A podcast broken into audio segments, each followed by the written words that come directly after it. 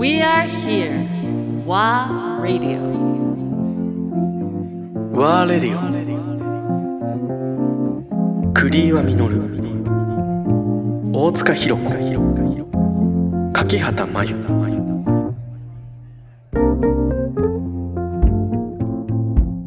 今回の本ってどんなきっかけだったんですか？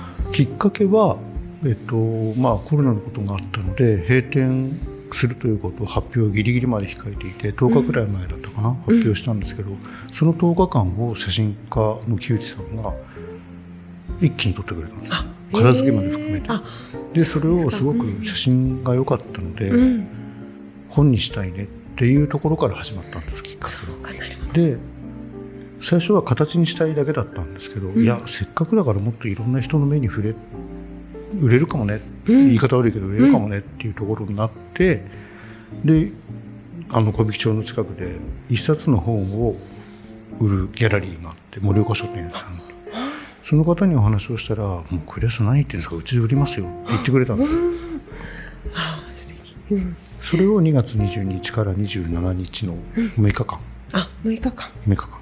6日間だけ？あそこはね6日間単位なんですよ。あそうですか。でしかも数は限定です 限定というかちょっとまだ数は言えないですけど。そうですか。はい。あじゃあちょっと。そんなたくさん作ってないので。いやいやそれはねあ 急がないと。そうそうそう。ですか。そうなんですよ。えー、6日間限定。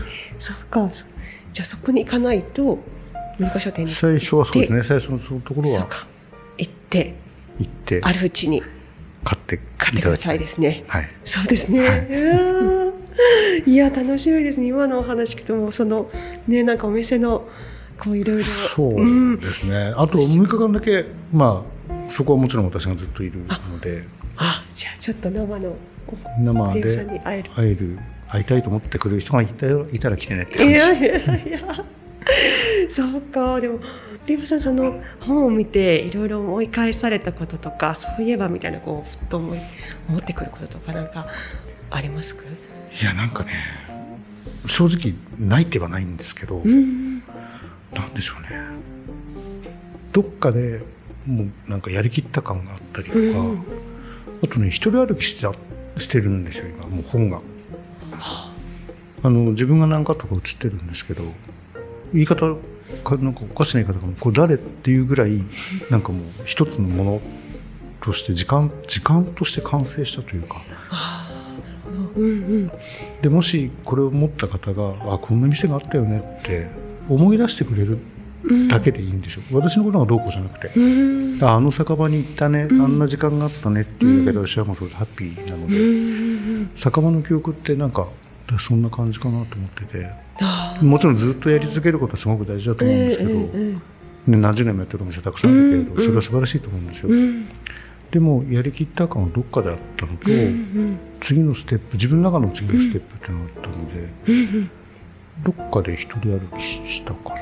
ああねもしよかったら買って、家に置いといてもらえれば幸いですって感じです、ええそうなんですね。そっか。なんかいろいろあるんでしたっけ？あそうそう。特典があってもともとねさっきの音の記憶って言いましたけど、本をもともとね本を立体的にしたくて、自分だ本大好きじゃないですかご存知の通り、はい。本読んでて音楽聴きたいんですよ。ああそれに合った音楽を。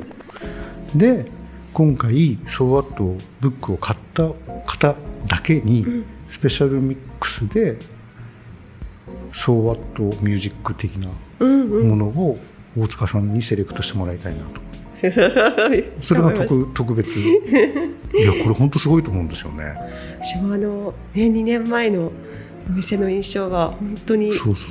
本当にこう色あせずというかそうですか。そうなんです。あの私も正直1回だけです。そうですね。時、なんですがその今のりょうさんのお話聞いてたその雨の感じとかその床の感じとかなんかファッてこう思い出されるような感じがあってそれだけすごく記憶に刻まれるような場所だったなと思って。なんかねそう言ってくださる方がたくさんいらっしゃるとそれはそれでもう自分はハッピーだし、なんか自分のソーワットのクリアミノルの役目というのはそこで終わったって言ったら失礼ですけど、なんか一つ区切り、けじめというかなのかなって思ってますよね。あのあれですかこう例えば次のビジョンがあったっていうさっきちょっとこう伺ったんです。何か次にっていうのはどんなふう次にっていうのは今は、まあまた長くなっちゃうといけないんですけど今までやってきて50超えて伝えなきゃいけないことがたくさんあると思ってて、まあいろいろさせてもらってる、まあ、このラジオもそうだし本文章書いたりもしてるじゃないですか、あと服飾の関係、でもなんかこう平成の時代を生き抜いてきた50過ぎのおじさんが若い子に伝えるべきことってたくさんあると思ってて。本当です。それを伝える場を作り、ここの例えばラジオとかもそうだし、文章もそうだし、あと場を作るサロン的なものもそうだし、そういったことを活動としてや要はサロン文化というかサロン的なものをやって、まあ、今も少しずつやってるんですけれど若い方に伝えて例えば次のテーマあるところのテーマはカサブランカを映画「カサブランカ」を見て服と酒を語るとか例えばね。ええええでなんかほらコロナってなんかどうしてもオンラインとか増えたじゃないですか、でもやっぱり人の体温ってすごく、あの熱ではないですよ、人とフェイスとフェイスとかっていう時間が逆にすごく貴重になってくると思っていて、もちろん対策はちゃんとした上でですけど、きちんと顔つき合わせて話をする、そういう時間を作って、どんどんどんどん閉塞感が出てきちゃうと思うんですよね。またおかしなことになってきてるので。そこを何かもっと本当ちっちゃい集まりですけど、やっていけたらいいなと思ってます、いや楽しみですね。そうそう。だから音源をお願いしますね。あもちろん。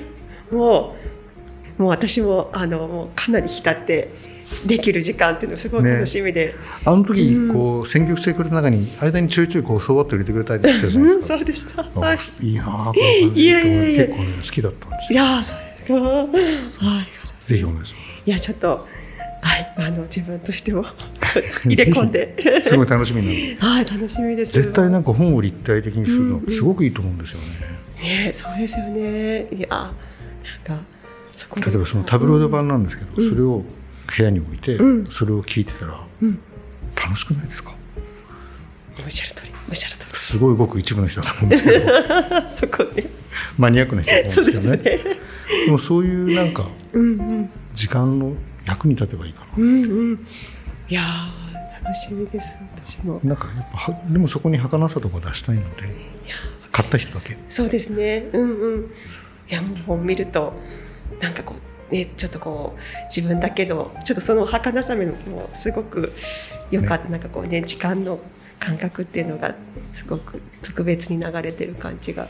あの写真の中に何もない片付けた後の写真とかあったじゃないですか、うんうんあれ本当はすごく恥ずかしいことなんですよね。そうですか。閉めた店の何もない場所ですか？らそうですか。自分にとってはね。そうですか。もうん。ああやって見た時にうん。ああなんかこれはこれでありだなって実はあの何もない写真が好きですけどね。なんかすごい結構ずっと見ちゃう感見ちゃいじがします。ましたね実は、うん。ねあの時さっきね思い出すこととかありましたけど、実は手で全部床拭いたんですよね。あそうです端から。うん。それを思い出しました実あは全部手でこうほこりの色って。あそう。か時間はなんかねかけがえのないというか特別一緒に生きてきた感があったので、うんうんなんかうん。寂しさというよりなんか感謝感感謝なのかなわかんないけど、うんうんお疲れ様って感じですかねお互いに。うんうんお互いに。お互いにおそうですね。うん。うわなんかねすごいそういう話を聞くとこうねやっぱお店というかその場所を持った人だけのこう感覚っていうのがうん。なんかリアルにね分かって、でもあの場所をまだずっとやっていたらこういう場は多分ないと思うので、そうか。そうなんですよ。お店をやることって私はもうそこに常にいなきゃいけないのでいないたいと思ってるので、うん多分こういう時間を作れないし、そうですね。こうやって伝えることも多分できないんですよじゃあなんかそれをねやっぱり人におそ伝えするうそれもご縁だし、うん。なんかこう流れというか、風というか、うん。こういうなんかタイミングなんだろうなって思っています。「